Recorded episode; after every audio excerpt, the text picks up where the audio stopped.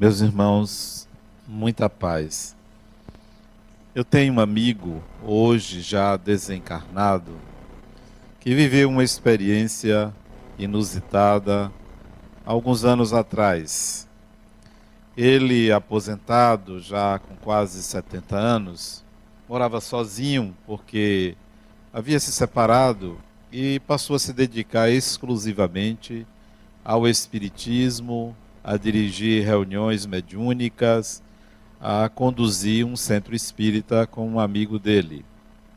E ele, num dia de sábado, decidiu que no dia seguinte iria a uma praia aqui de Salvador para espraiar a mente, para meditar.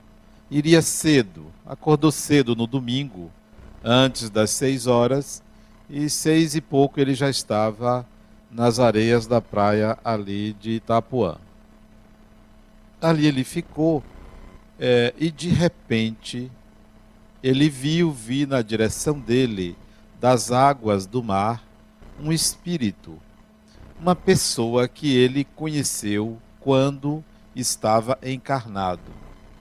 Esse espírito se aproximou dele, ele já acostumado em lidar com o espiritual, porque dirigia reuniões mediúnicas, o espírito chegou para ele e disse: Silvio, que era o nome desse amigo meu, Silvio, eu vou pedir, eu quero um favor seu. Você poderia ir à casa de meu pai para impedir que ele saia? Não deixe ele sair, porque se ele sair, ele vai sofrer um acidente e pode ser fatal e, e nós não queremos que ele desencarne agora. E ele conhecia o pai do rapaz, já um senhor também, já com idade avançada. Ele disse: então eu vou lá. E foi à casa do pai dele, que morava aqui em Nova Brasília, perto de Itapuã. Chegou à casa do amigo e encontrou ele prestes a sair. Ele tinha um fusquinha azul eh, que ele iria eh, lá na Cidade Baixa é, visitar um outro filho. Ia sair sozinho porque a esposa estava um pouco adoentada, não iria, ele iria sozinho. Ele aí conversou com um amigo que também é espírita, Roque. Roque, eu estava agora na praia, lendo o jornal, e me apareceu seu filho desencarnado.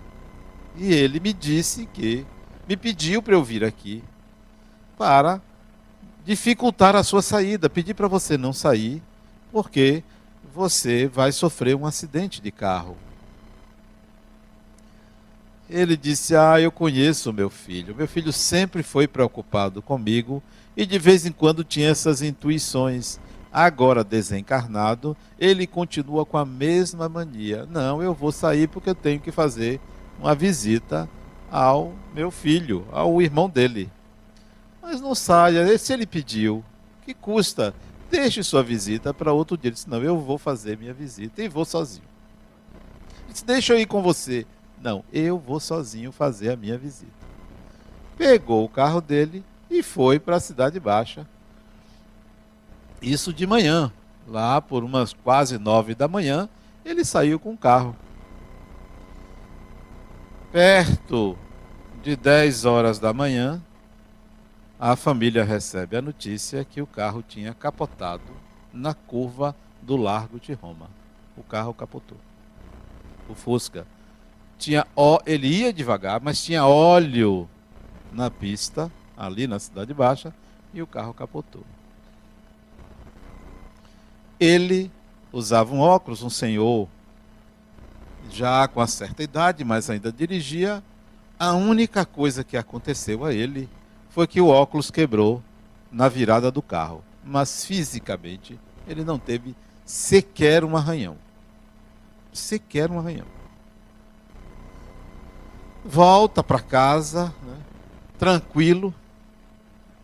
O amigo foi chamado, Silvio foi chamado, que a família, ó, realmente aconteceu o acidente, mas ele está bem.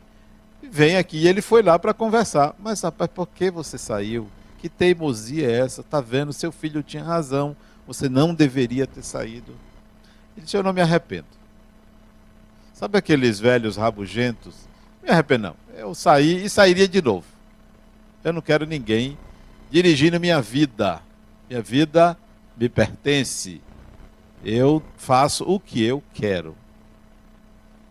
E eles ficaram conversando quando o filho aparece a Silvio dentro da casa, dentro de casa, um pouco zangado com o pai, mas disse que por conta da teimosia do pai em sair, ele, junto com outros espíritos, acompanharam ele dentro do carro para protegê-lo, para ele não desencarnar, porque não estava previsto que ele desencarnasse daquela forma naquele dia. É como se eles tivessem feito, a imagem vem à minha mente agora, como se ele tivesse, eles, os espíritos tivessem feito aquilo que hoje se chama airbag. Isso foi há muito tempo atrás. Devem ter colocado uma porção de airbags espirituais para que ele não tivesse nada. E eu me lembro, eu conhecia Rock, ele deveria ter quase uns 75, 76 anos de idade e não teve nenhum arranhão. Silvio me contou essa, essa história, eu conheci os dois, eles estavam encarnados, e eu fiquei a, a pensar, refletir sobre o trabalho que nós damos aos espíritos. A responsabilidade que eles têm de, às vezes, suprir muitas deficiências nossas, sem que a gente saiba, sem que a gente tenha a menor noção de que houve uma interferência espiritual não para proteger da morte, porque nem sempre isto é necessário, mas para evitar certos desvios, certos caminhos que a gente toma e acaba trazendo consequências negativas imediatas e futuras. Escolhas inadequadas, momentos de impulsividade, atitudes inconsequentes e que a gente não sabe que tem ali uma ou mais pessoas desencarnadas a tentar influenciar você a que você tome outro destino, faça outra escolha. E repito, não porque para evitar a morte, como foi esse caso. Não por isso, até porque morrer não é nenhuma tragédia. Não é nenhuma coisa desse mundo, é do outro mundo mesmo. Então, a morte os espíritos não andam nos protegendo para evitar que a gente morra, mas mais para evitar consequências desagradáveis, sofrimentos, karmas negativos que é, a maioria das pessoas atravessa por inconsequência. Então, é um trabalho muito grande, quase que de, de página, de babá, de certas pessoas que é, não se dão conta de que deveriam refletir mais em certos momentos da vida, principalmente sobre a raiva. Principalmente quando está com raiva. A raiva é uma emoção inevitável. Todo ser humano tem raiva porque é uma emoção instintiva, é instinto. Então, nós temos raiva a adrenalina entra no sangue e aí o organismo se prepara para uma reação, para uma atitude. E se é uma agressão que vem de alguém, a raiva é projetada na direção daquela pessoa. O desejo de ação é projetado na direção daquela pessoa. E aí vem uma resposta inadequada. Quantas vezes os espíritos não contêm essa raiva. Não aplica passes na pessoa que para a qual se dirige a raiva, tanto quanto para aquele que detém aquela energia, porque a raiva pertence sempre ao emissor, é propriedade do emissor. É sua propriedade se é você que está com raiva. Ela não é propriedade da pessoa que lhe atingiu, é sempre sua. É, aí é que você vai decidir o que fazer com esta quantidade de energia. ela pode destruir como pode construir. Ela pode trazer benefícios como malefícios. E justamente em momentos de raiva é que nós temos atitudes, a maioria inconsequentes, porque o instinto, a emoção toma conta da consciência e a razão fica num plano secundário. Aí é que os espíritos vão entrar para tentar conter a impulsividade, tentar conter o desejo de eliminar essa quantidade de energia. Aonde principalmente isto acontece? É nas relações. É nas relações é que isso acontece.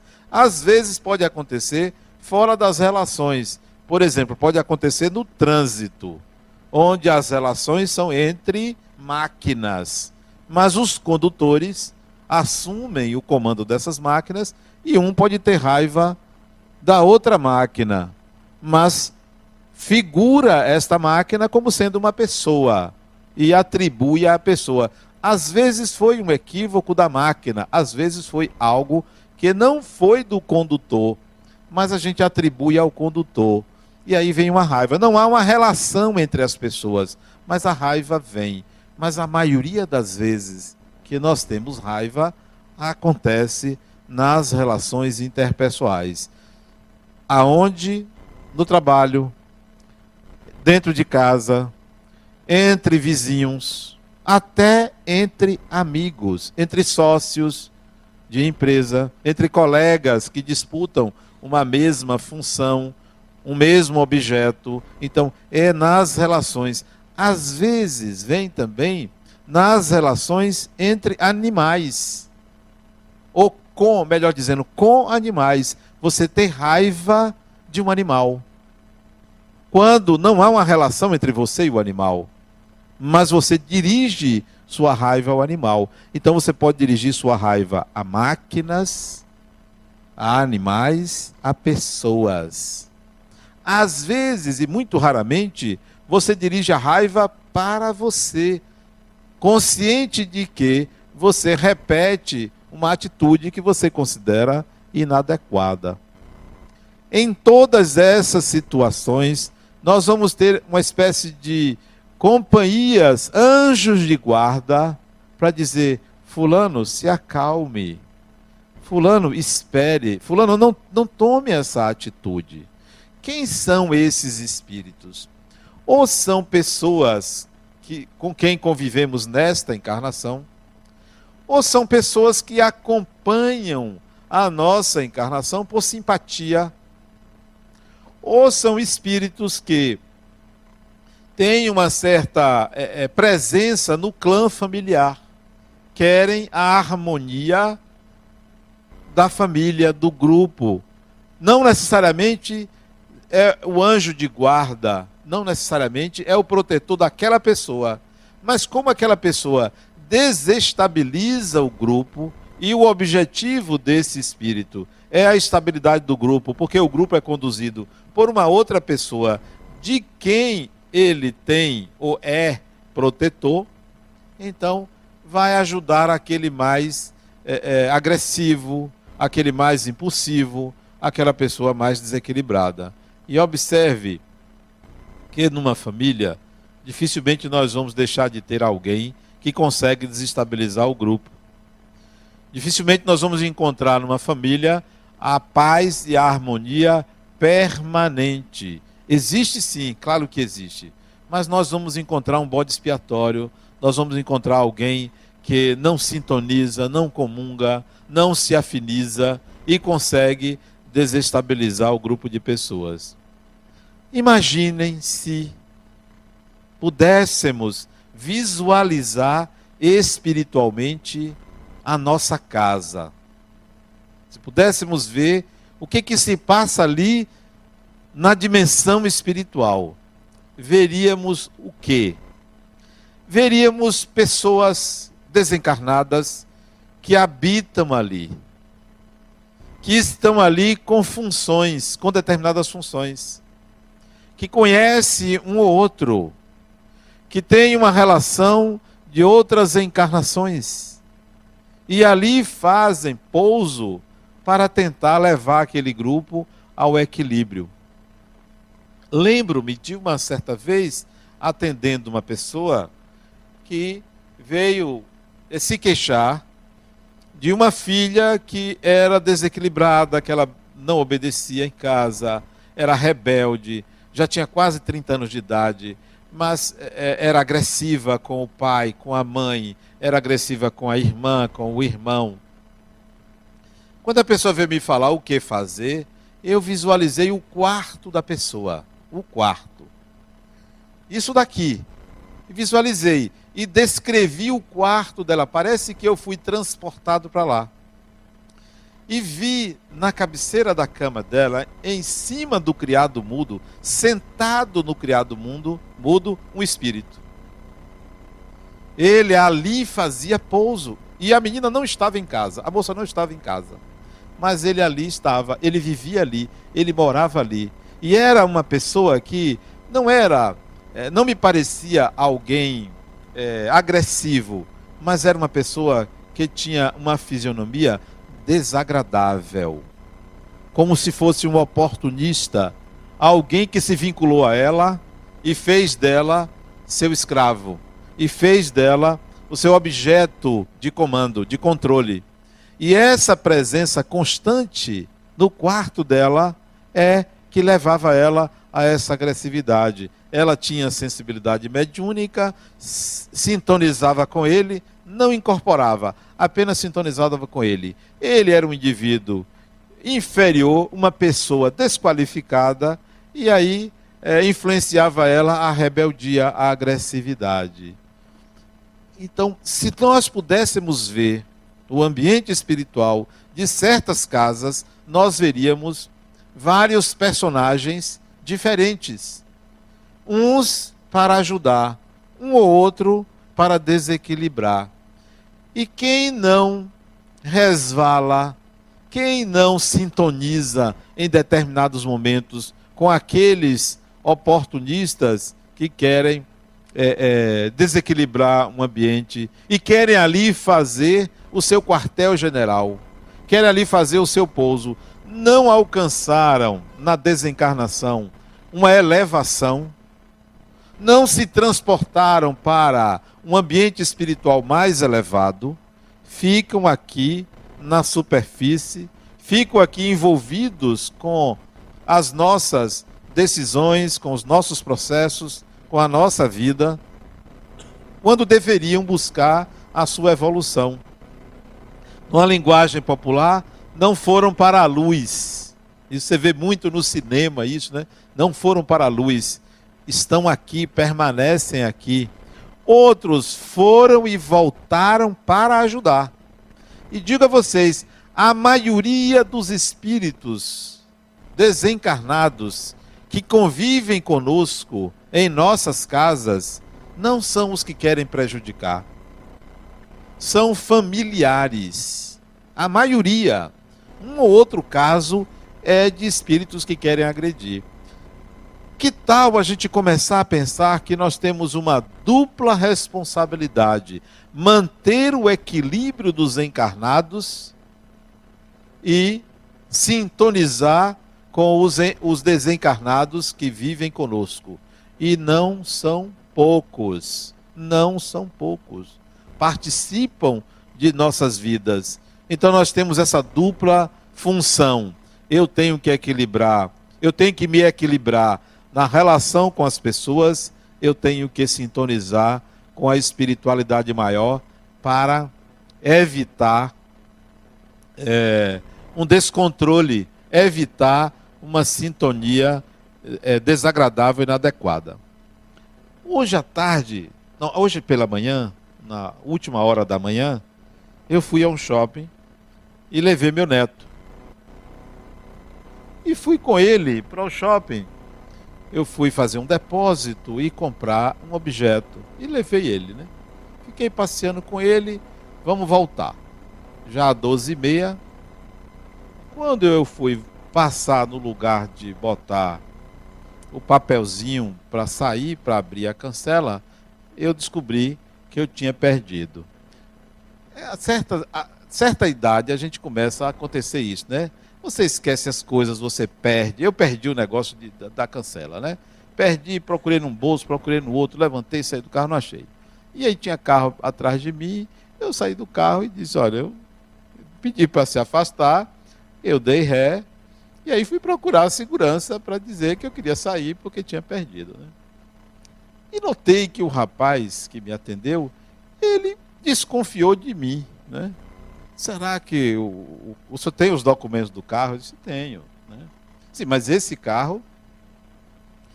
Ele disse, esse carro disse, é meu. Não, esse carro não é meu. Ele disse, esse carro não é meu, né?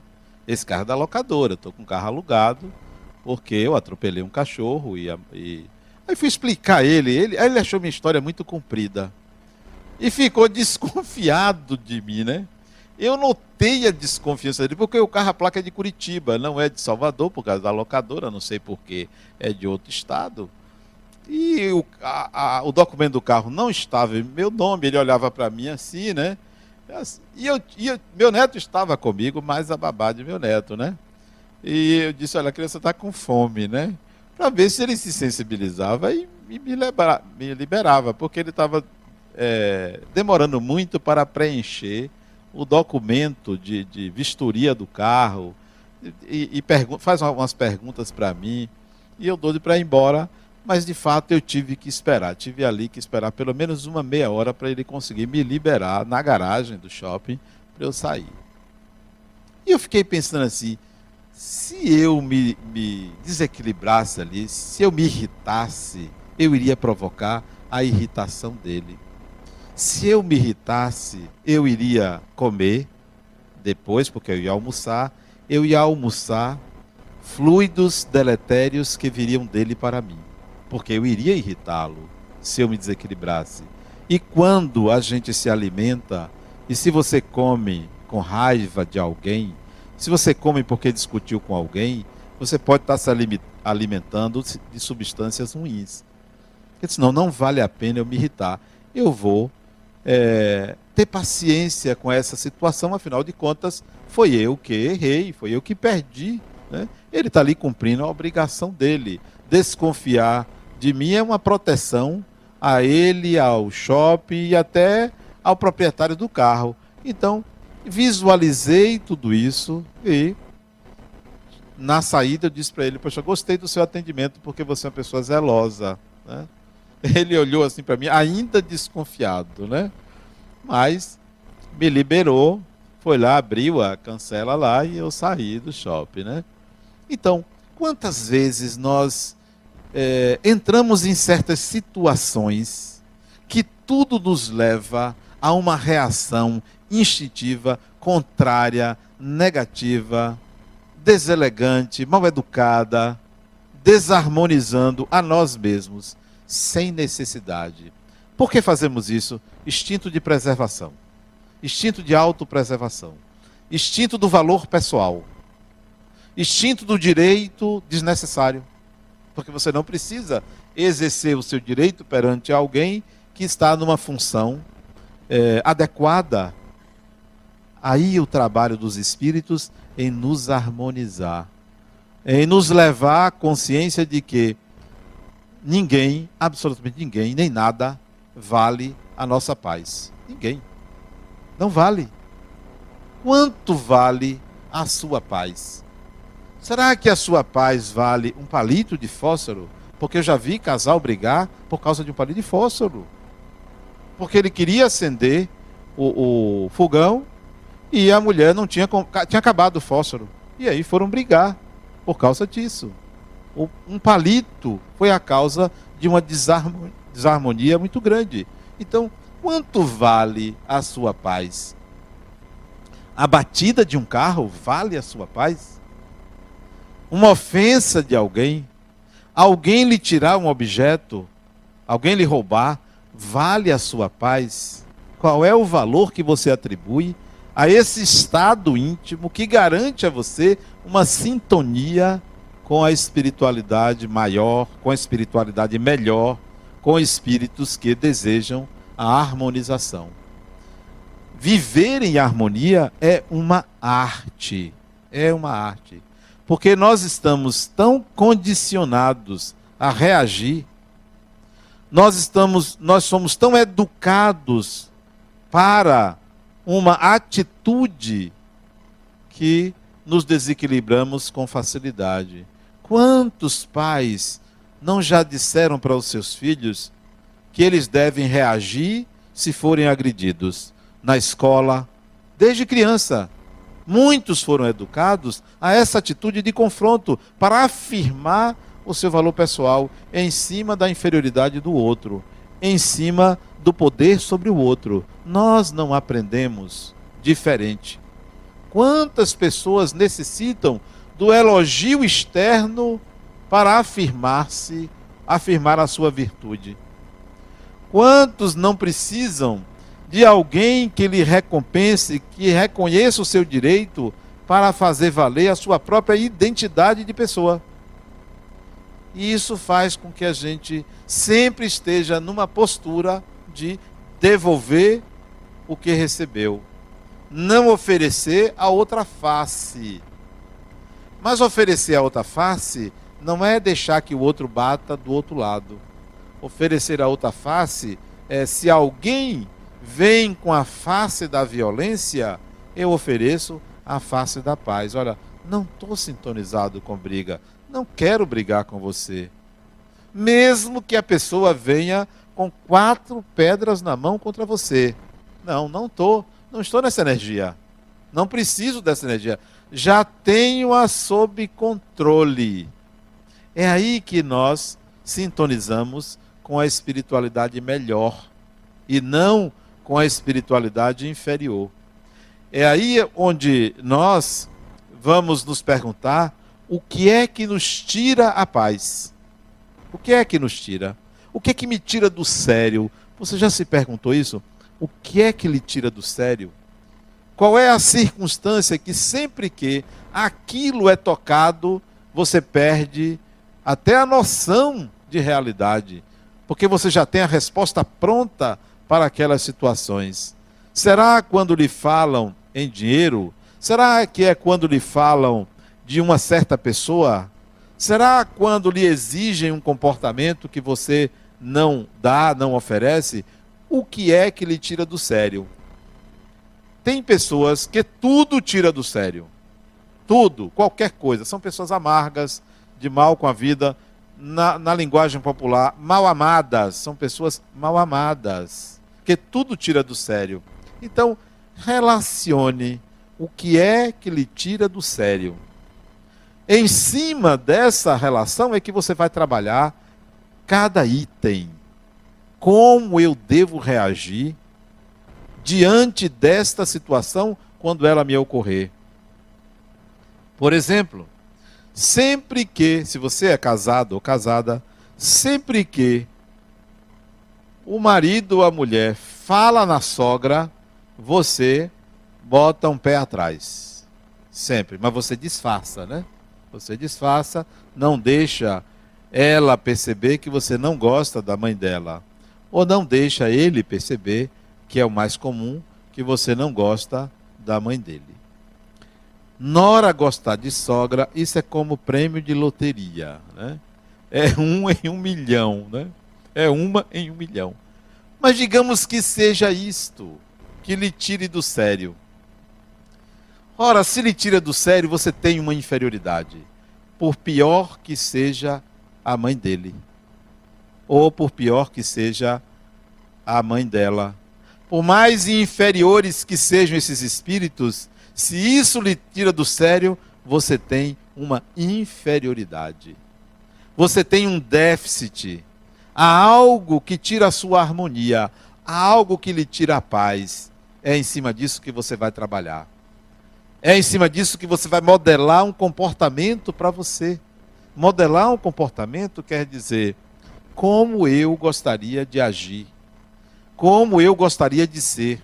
O que é que eu preciso fazer para ser assim, para me tornar assim, para alcançar este comportamento? Então você vai precisar fazer isso uma vez, duas vezes, dez vezes, N vezes, até você alcançar a conquista do saber que você não tinha, a retirada, a dissolução da inferioridade. Isso às vezes leva mais de uma encarnação.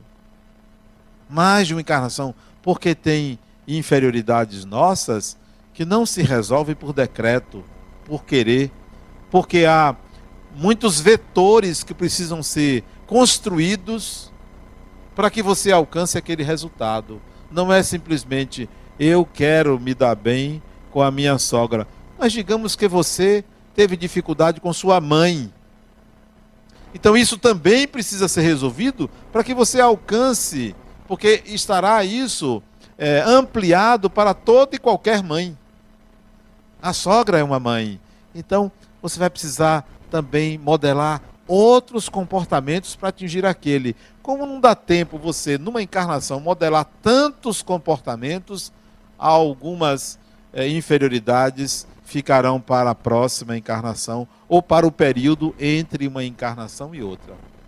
Tudo que lhe tira do sério é pista, é sintoma de algo na sua personalidade que requer interesse, atenção para você trabalhar. A pergunta sobre quanto vale ou que vale a sua paz deveria ser norteadora essa pergunta para uma resposta dizer: minha paz não depende de fatores externos. Ela é uma conquista pessoal, ela me pertence. Se o outro me tira, eu não a tenho. Se alguém é capaz de me desequilibrar, é porque eu não sou proprietário da minha própria paz. Ela só é conseguida quando ninguém me atinge, ninguém me agride. Isto é, não pise no meu calo. Porque se pisar no meu calo, eu rodo a baiana. Então você não tem a paz. Ela não vale absolutamente nada, porque você depende da paz externa. Você depende de que tudo esteja bem. E isto é improvável no mundo que nós vivemos, na sociedade que nós estamos. Isso é improvável. Porque várias vezes você vai ser chamado a testar isso você vai ser chamado a testemunhar que você alcançou isso. Não porque o mundo é agressivo, como nós pensamos. Porque a maioria de nós acredita que o mundo é agressivo, mas não consegue ver a própria agressividade. É assim nós somos testados, porque nós ainda não conquistamos esse estado de paz. Não é porque o mundo é agressivo, porque você pode transitar num lugar agressivo e não sintonizar absolutamente com a agressividade externa. Porque para aquele ambiente, para aquele tipo de agressividade, você já fez as conquistas que você precisava. Mas em outros, você vai ver que você se desequilibra. Você deixa escapar. Tem certos elementos que, quando estão presentes, tocam em você. Você quer ver que eu noto muito é com seguranças, porteiros, recepcionistas. As pessoas acham que todos têm obrigação de serem bem educados para conosco. Partimos do princípio de que eles têm que ter um comportamento exemplar para nos atender. E não encontramos isso. Então, muitas vezes tratamos com desdém, querendo exercer autoridade sobre eles. E aí a nossa paz foi embora, porque somos polidos por fora, mas internamente desprezamos aquela pessoa. Internamente nós não a acolhemos, nós não a aceitamos, nós não a legitimamos. Principalmente se a pessoa quiser exercer a sua autoridade legítima. A gente não quer aceitar, não quer que o outro exerça poder sobre nós. Não confiamos, não nos entregamos, não aceitamos a autoridade do outro. Então, quando você observar que algo lhe tira do sério, é ali onde você tem que trabalhar para conquistar a sua paz. É muito mais fácil conseguir harmonizar do que desarmonizar eu contrario a maioria das pessoas que dizem assim: não, é muito fácil desequilibrar um ambiente. Basta uma palavra. E eu digo de volta: basta uma palavra também para harmonizar o ambiente.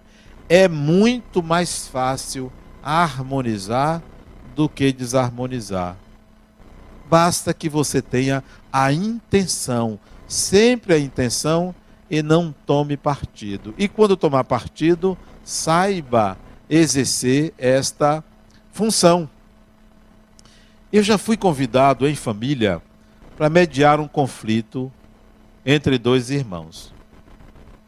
E eu me senti bem, poxa, ambos me convidaram para mediar o conflito. Que coisa boa, que lugar excelente que alguém pode colocar você. Pior é quando você é, é excluído por não ter habilidade, por não ter condição, por não ter capacidade, por não ter equilíbrio. E eu fui convidado, me senti muito bem naquele lugar e comecei o processo de harmonizar os dois. Os dois hoje têm restrições a mim. Olha a confusão que eu me meti. Os dois têm restrição a mim. E se entenderam melhor sem mim do que comigo. Olha que negócio impressionante. E eu disse para um deles: Olha, foi até bom que você me chamasse a atenção, desagradando a minha conduta, porque isso fez com que você reconhecesse o direito do outro. Melhor que você fique mal comigo do que com o outro. Melhor que o outro fique mal comigo do que com você. Às vezes a gente pensa que tem essa capacidade, mas não entende que existem outras demandas das pessoas em relação a você. Eu pensava que me viam como um juiz neutro, mas cada um queria que eu estivesse a serviço da sua ideia, da sua vontade, do seu desejo e que favorecesse aquele. Como eu não fiz isso, desagradei a ambos, mas eu não tinha percebido que eles dois queriam a minha, é, a minha afirmação, é, a minha escolha para um e para outro. Mas harmonizar quando você está fora do conflito é mais fácil. O difícil é harmonizar quando você é parte interessada. E o problema é esse: é que nós sempre queremos ter razão. Nós sempre queremos fazer valer o nosso direito. Fica difícil estabelecer uma relação de harmonia já fui colocado nessa situação e eu vejo que eu não sou um bom juiz. Recentemente, uma pessoa também das minhas relações veio se queixar de uma outra também das minhas relações. Não são parentes, mas um exerce uma função e a outra exerce outra função. E ela veio me pedir, Adenauer, eu preciso que você fale com fulana, porque fulana é autoritária, fulana é pernóstica, fulana quer mandar em mim. Então eu disse, olha, eu vou conversar com ela porque a pessoa que eu conheço não corresponde ao que você está dizendo. Eu não vejo ela agir assim. E está agindo assim. Aí eu fui falar com a pessoa. Agora eu vou dizer que você me procurou. Não, não fale meu nome. Impossível. Eu vou dizer que você me procurou. Não vou ficar entre uma e outra guardando segredo. Eu não estou no consultório. Vou dizer que você me procurou, mas não vou dizer que você a acusou disso ou daquilo. Que você me procurou para conversar e eu vou procurá-la para conversar também. Ela disse, então tá certo. Fui procurar a pessoa. Fulana, como é que está você? Como é que está a sua relação com fulana? Ela disse, ela quer mandar em mim. A mesma queixa de uma, a outra fez. Eu aí voltei para a primeira. Fulana, conversei com ela. Mas ela tem idêntica queixa de você. Será que vocês duas não precisam deixar de projetar, porque são psicólogas, deixar de projetar. Psicólogo é um negócio sério, rapaz. Psicólogo precisa de psicólogo. O problema é que psicólogo não vai psicólogo porque é caro. Porque se não fosse caro, iria. Parece que uma projeta na outra o que tem dentro de si. E é assim nós fazemos. Nós somos useiros e vezeiros enxergar no outro o que não vemos em nós. E aí vem o conflito, porque a gente acha que o problema está no outro. Dificilmente enxergamos o problema em nós. estabelecer uma vida em harmonia, é necessário que você enxergue em você o que lhe incomoda no outro. O que lhe incomoda no outro. Tudo que lhe incomoda numa pessoa lhe incomoda, a ponto de tirar você do sério.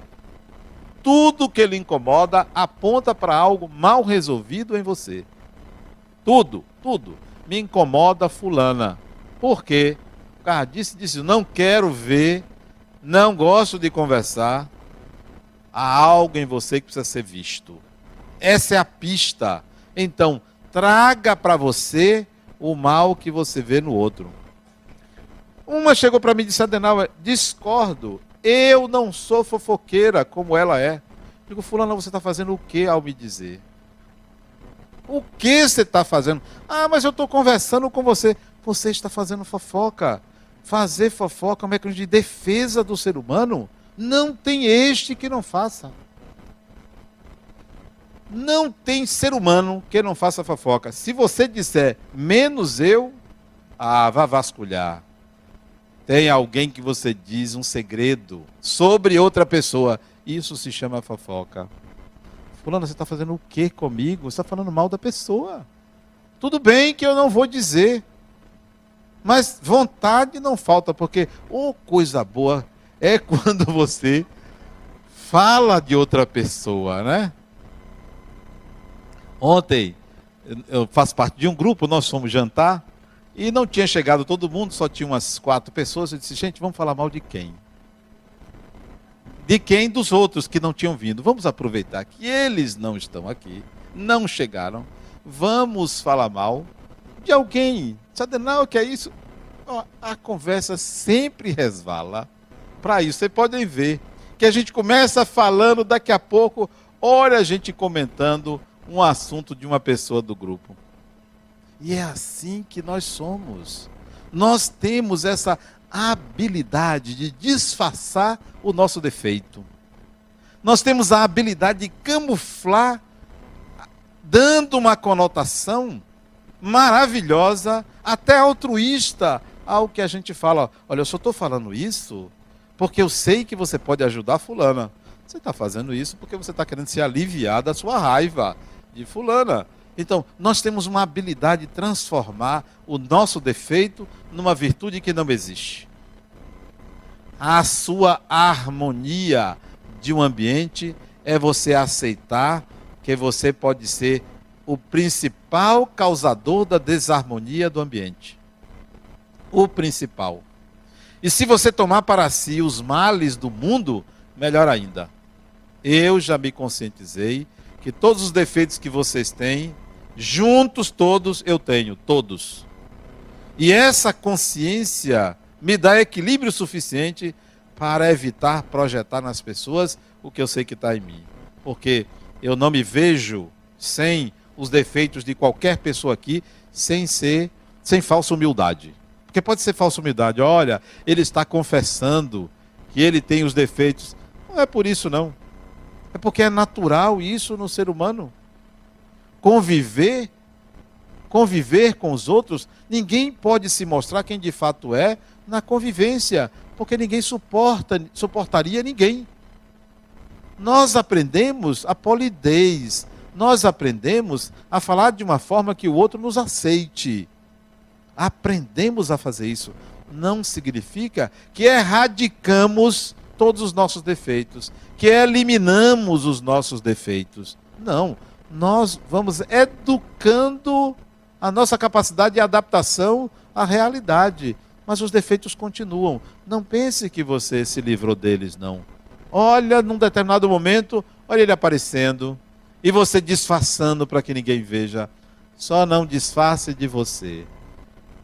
E, e, esses defeitos, essas inferioridades, são inerentes ao próprio ser humano. Não pense que só está no outro, está em você. Então, viver em harmonia requer essa consciência de não projetar nos outros os nossos próprios males. E não ficar no discurso, eu não tenho, eu não sou assim. É muito comum, não, eu não sou assim. Quem disse, igual a fulana, eu não sou assim. Pode reparar que você age em determinados momentos de forma semelhante. Nós estamos assistindo a, a, a investigação, um dos maiores escândalos é, nas estatais. Todo mundo está assistindo. E nós vamos acusar todos eles de corruptos. E são tanto quem deu como quem recebeu. E são. Devem responder legalmente e espiritualmente pelo que fazem. Bom, mas eu vou tomar para mim, Adenal, e você? Onde está a sua corrupção? Eu procuro e acho. Não a corrupção de receber dinheiro, não a corrupção, mas aquela de dar um jeitinho, de querer burlar a lei, de querer que as pessoas é, me coloquem em determinada situação que eu não tenha trabalho, de querer passar na frente, de querer chegar primeiro quando o outro tem o direito. Isso nós vamos observar.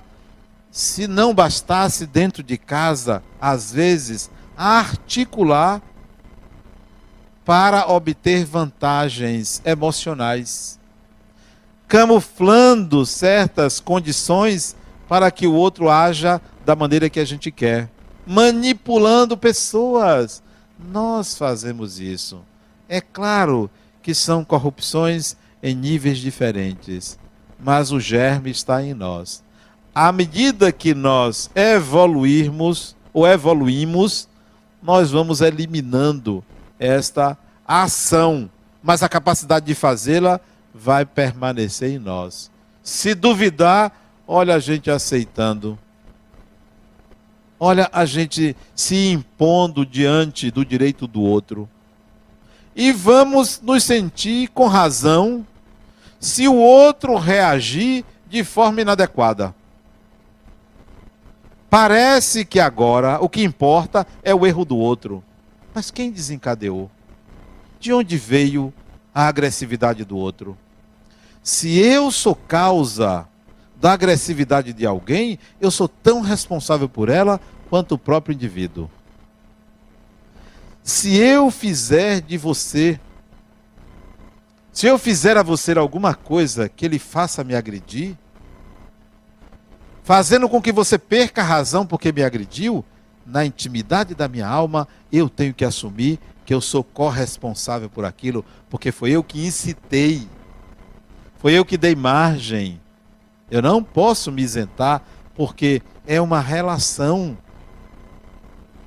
Ambos participam do processo, então assuma sua responsabilidade em todos os processos em que você levou o outro a perder o equilíbrio. A agressão não é uma atitude só física, não. Às vezes é verbal, às vezes o silêncio agride às vezes, o silêncio. Então, não pense que a agressão física, a pessoa perder a calma, a pessoa gritar, é, é mais inferior do que o silêncio de muita gente que deixa o outro na ansiedade, na expectativa, na falta de uma resposta adequada. Então, isso também é agressão. Viver em harmonia requer essa percepção de que os males do mundo estão em mim. Também a capacidade de levar a harmonia, se você tiver a harmonia.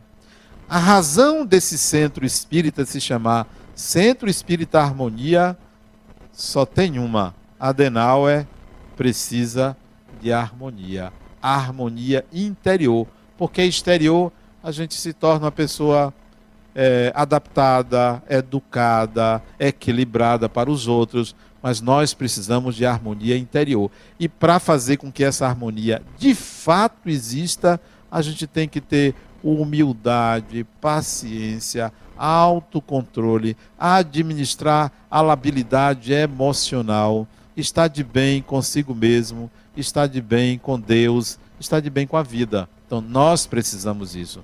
Por isso que esse centro é harmonia. Convido vocês, ao chegar em casa, se moram em condomínios, em edifícios, a começar desde a portaria. E daqui até a portaria do seu condomínio, se harmonizar com o trânsito. Porque o que se vê são barbaridades. Pessoas que fazem do seu veículo um instrumento de agredir. Uma faca, parece uma metralhadora, usam o carro como se fosse um revólver. Então, que a gente tenha paz é, no trânsito, na vivência coletiva, dentro de casa e, sobretudo, paz interior. Muita paz.